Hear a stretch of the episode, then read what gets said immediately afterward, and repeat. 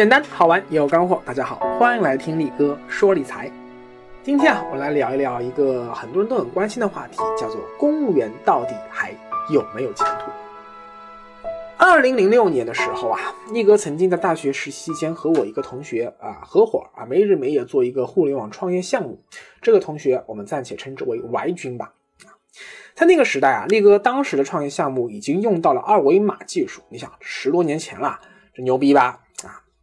不过很可惜啊，和百分之九十九由一个 idea 产生的创业冲动一样，最后这个项目还是很正常的失败了啊。所以对于大众创新、什么万众创业这种口号，力哥一直都是呵呵的态度。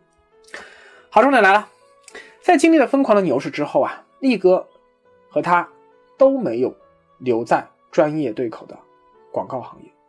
我当时选择的是成为媒体人，而他则是在老妈的安排下成为了一名。基层街道的公务员，这个选择，我觉得是他大学四年期间做梦也没有想过的。请来介绍一下吧。啊，和力哥一样，这个 Y 军也是个射手男啊，但力哥是一点不花心啊，这个非典型射手男啊。二军呢，啊 Y 军呢是一个非常浪漫的典型的花心大萝卜射手男。大学期间呢就恋爱多次嘛，这个绯闻女友无数啊。可以为了一个女生过生日啊，吃顿大餐啊，连续几天都是天天吃馒白馒头啊！注意是女生啊，不是还不是女朋友啊，真是，就到这种份上。当然了，他有很多的兴趣爱好，比如音乐啊、绘画呀、摄影啊、戏剧啊等等，但是就是没有做公务员为人民服务这么一个兴趣爱好。之所以最后他选择做公务员啊，一是因为说当时力哥是学广告的嘛，当时广告行业。已经不再是一个特别朝阳的，还有大把处女地等待你去挖掘的行业。广告行业在中国啊，这突飞猛进的黄金时代是在两千年前后的那会儿，毕业生赶上了。当时因为啊，当时市场最热门的行业或者说职业吧，除了啊，当时正在蓬勃向上的房地产，那就是挣破头皮的考碗族。记得十年前啊，公务员这个热潮啊，真的是持续升温。尤其是像什么税务啊、海关啊这些个油水部门，哎呦，人人都知道这里面的工作体面、轻松、超难做，各种请客送礼停不下来，各种各样的隐性福利怎么发也发不完啊！一千个人抢一个油水岗位，一点不夸张。这就导致了中国当时有大量的精英都集中到了公务员体制内。但如果这个国家最优秀的人才都集中在了公务员体制中，那么所有知识分子的追求都是去当官。嗯，说句实话，这个国家其实是很难有前途的。所以在 Y 军呃决定听从老妈的安排啊，去做自己并不喜欢的，也不能发挥他自己特长公务员之前啊，我当时跟他聊，我说。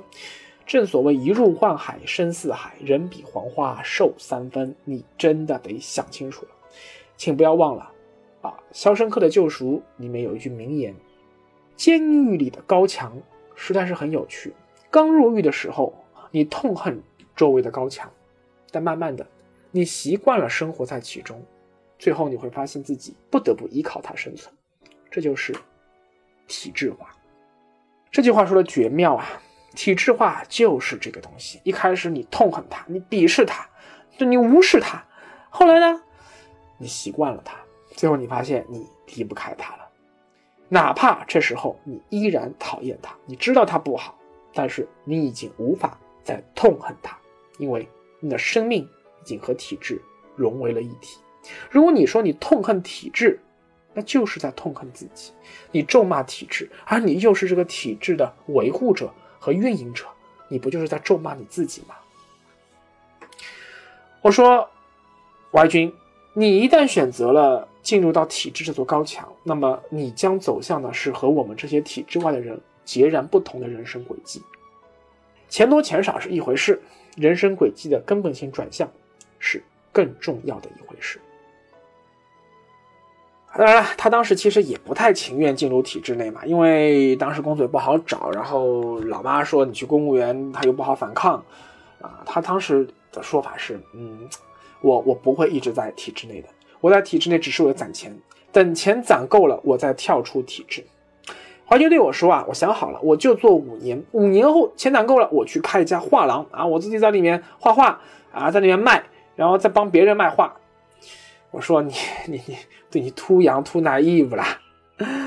你不要做梦了好不好？如果你真的在体制内做了五年，其实你已经丧失了跳出体制的勇气和动力了，因为体制内太过安逸，太过舒服，你没有失业的风险，没有业绩考核的巨大压力，你有的只有领导意志有没有得到满足这样的一个风险啊，他没得到满足，领导不爽，那你就失去升职机会嘛，你有这个压力。当你太过熟悉这样的生存环境以后，而在这些年里，外面的世界却有发生了巨大的变化。这时候，你想要再重新走出体制，你要舍弃这个这个这个这个铁饭碗，你要和外面的世界融为一体，你要去和那些个过去五年每天都在公司加班烧脑这样的同学去竞争，你真的相信自己还能竞争得过他们吗？很可能你连和他们同台 PK 的勇气都没有了。一个人啊，他已经习惯于舒舒服服、安安稳稳的赚钱了，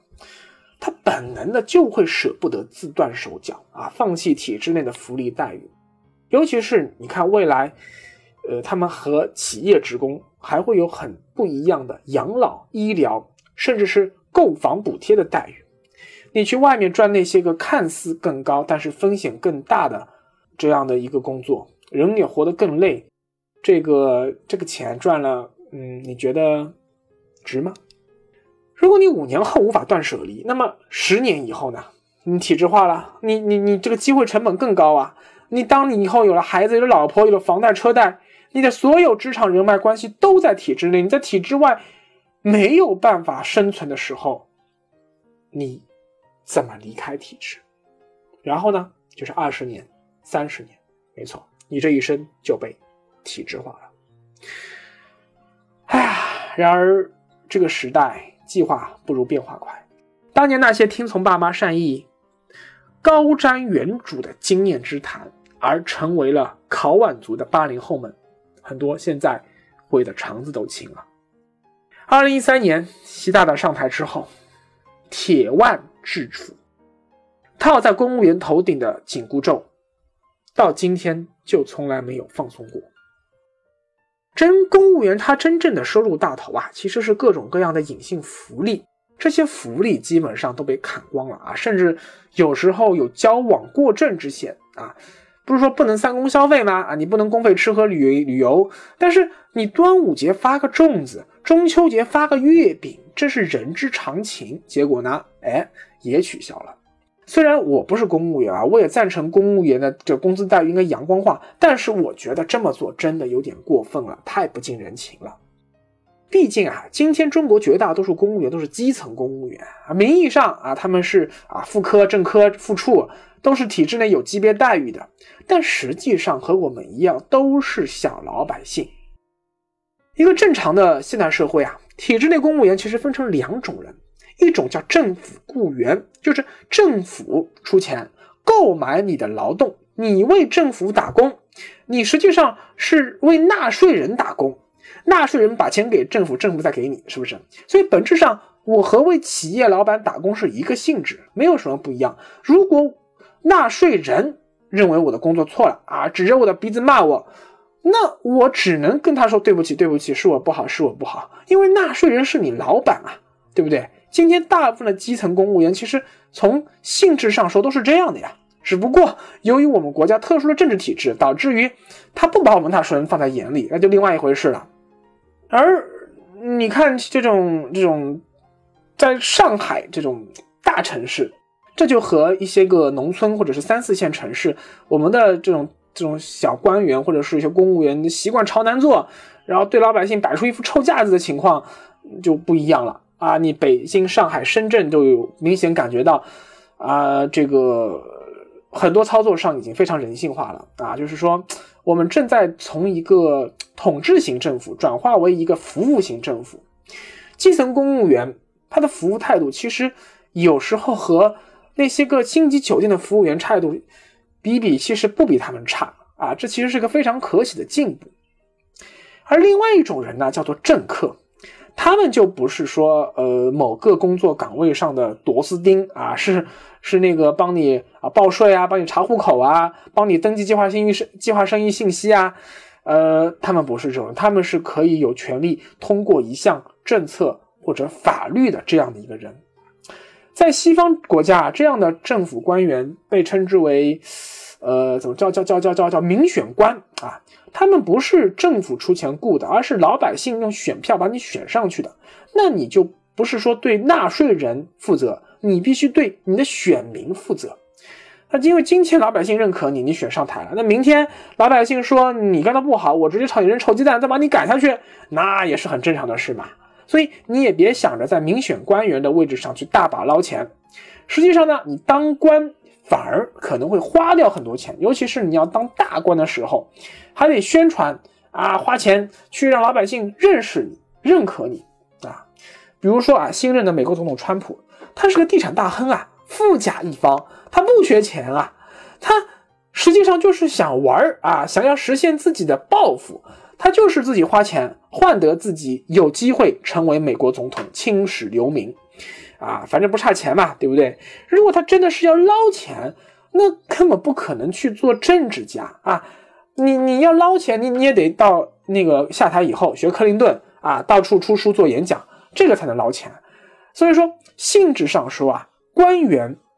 这个和或者政客，他和一般的政府雇员完全不一样。而在我国这一类的政客，他有一个专门称谓，叫做政治家啊。我们不叫政客，叫政治家。而最顶层的，能决定我们国家走向的政治家，叫做党和国家领导人。他们目前也不是通过民选上台的，呃，他们也不是政府雇员，呃，所以从性质上说啊，真正被套上紧箍咒的是成千上万的基层的政府雇员啊，而。顶层的这一些政治家啊，他们其实是一家人啊，就是我们之前说的那个赵家人，嗯，所以真的，大家以后不要去动不动仇视公务员，说什么公务员腐败啊什么的，有机会贪赃枉法、大把捞钱的，那都是少数的政治家啊，大部分公务员是跟你我一样的平凡人，手里没有那么大的权利，他也要养家糊口，他也要学习理财。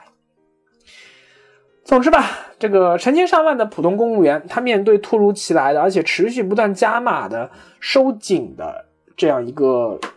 待遇政策，从过去你看不交社保，现在交社保了吧？从过去不交税，现在交税了吧？从过去我们的养老待遇跟那个企业员工不一样，到现在逐渐逐渐要一样了，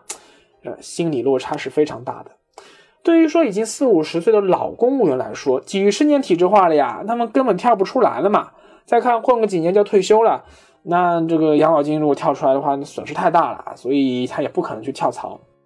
但是对于大量的八零九零后年轻人来说就不一样了，因为整个公务员待遇的高压紧缩态势，至少在大大任期内，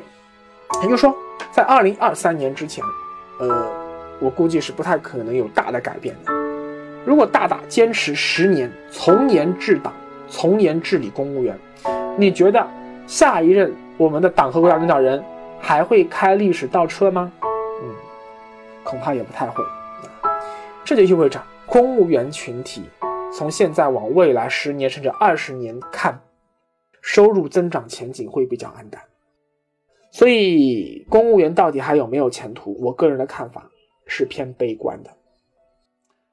二军当然也意识到这个问题了嘛。而且更悲剧的事情是，阿军这颗花心大萝卜，最后居然选择的太太是他的公务员同事，等于两个人都在体制内。后来终于有一次，因为和领导这个相处不愉快嘛，就这样，呃，没办法，这是一个做人比做事更重要的环境嘛，混不下去了，那他太太就选择辞职了，又去了企业工作。后来到了二零一六年，啊，王军他自己就也是觉得这体制内工作实在是越干越没劲。所以他也最终决定跳槽啊，辞职，就自己承包了一个小型的影视工作室来创业。换个角度看啊，当一个国家最优秀的人才都开始想着去创业，跳出体制这个圈子，哎，这个国家反而是有希望的啊，它的前景反而是光明的。我觉得，当越来越多的外军选择跳出公务员体制，这是我们国家的一大幸事。好了，问题来了呀，你如果现在在体制内，你要不要离开体制呢？答案因人而异。在北上广深这些大城市啊，因为高薪工作机会很多，创业机会也多，所以正常的社会中啊，公务员的收入水平应该在这个城市里面处于中等水平。嗯，因为收入水平在中等的情况下，那就，呃，他就会吸引一些人才，但又吸引不了太多优秀顶尖人才。你想，水平收入水平太高，那就会吸引顶尖人才进入体制，造成人才浪费。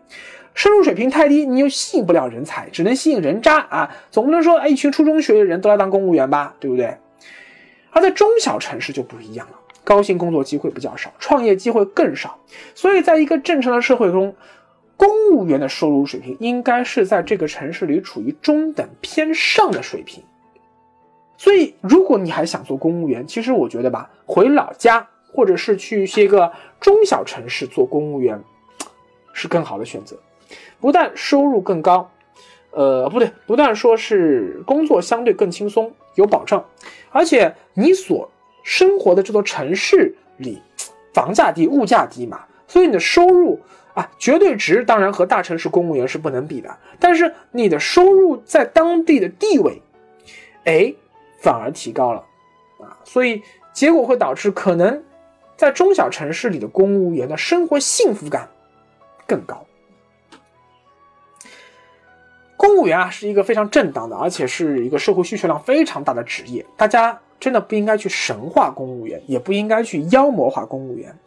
我个人觉得吧，公务员更适合在事业上没有太大野心抱负的年轻人，